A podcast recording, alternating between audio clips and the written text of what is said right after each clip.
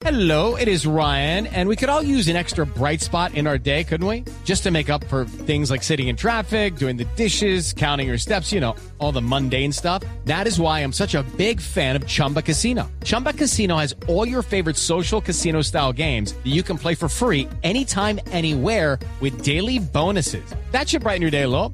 Actually, a lot. So sign up now at chumbacasino.com. That's chumbacasino.com. No purchase necessary. BGW. Void were prohibited by law. See terms and conditions. 18 plus. El padre Alberto Linero es periodista y también está en Mañanas Blue. 7 de la mañana, 17 minutos. Entré al seminario a los 17 años, luego de haber hecho durante un año un intenso proceso de discernimiento. Viví feliz y contento al interior de la iglesia.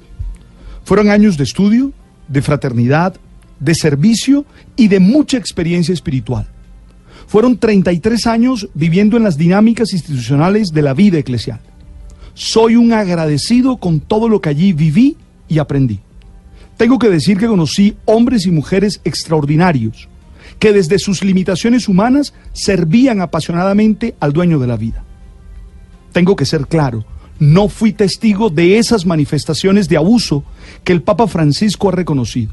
Sí, como nos acaba de decir Silvia, en el suplemento Done Chiesa Mundo, Mujeres, Iglesia y Mundo del Observatorio Romano, Lucetta Scarafia trataba uno de los asuntos más espinosos y ocultos de la Iglesia Católica.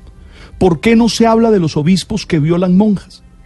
Eso se preguntaba la autora, que denunciaba que muchas religiosas se ven obligadas a abortar o abandonar la vida consagrada después de sufrir abusos sexuales por parte de sacerdotes y obispos.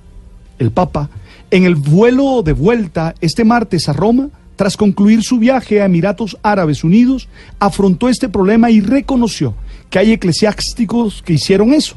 Francisco dijo que las violaciones a monjas se dan en todas partes, si bien son más frecuentes en algunas congregaciones nuevas y en algunas regiones.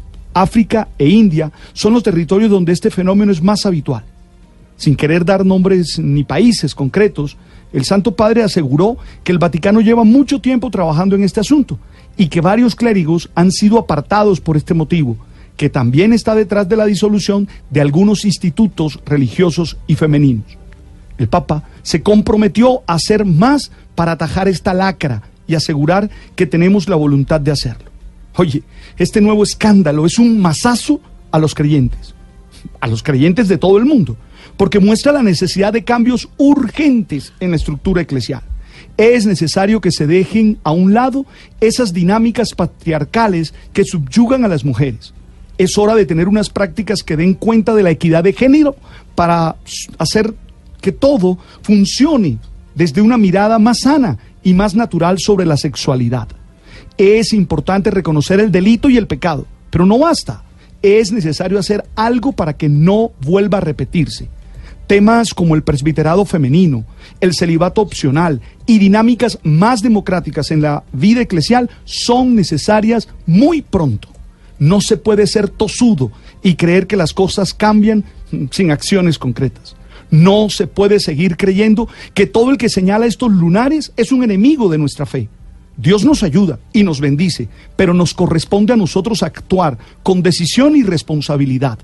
Los creyentes tenemos que hacer que en el mundo no haya machismo y que las mujeres puedan desarrollarse sin ninguna de esas manifestaciones destructoras que un mundo androcéntrico ha generado.